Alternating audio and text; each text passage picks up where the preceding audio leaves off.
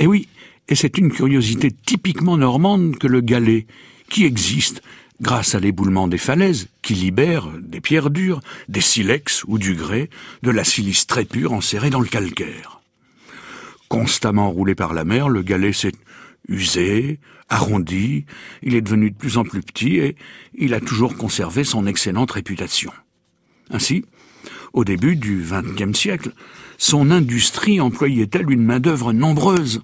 On le ramassait, on le triait, on le mettait en sac, on l'exportait par bateau.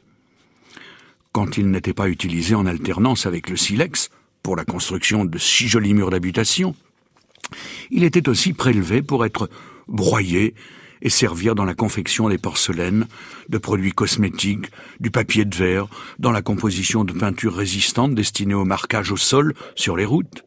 Et oui, les galets interviennent également dans la fabrication de produits chimiques, car leur neutralité absolue leur assure un rôle d'excellent broyeur.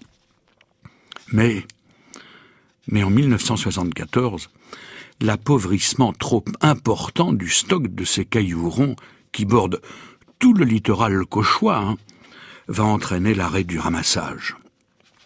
Seule une entreprise en baie de Somme, autorisée à l'exploiter, exporte dans le monde entier le galet produit par la côte d'Albâtre.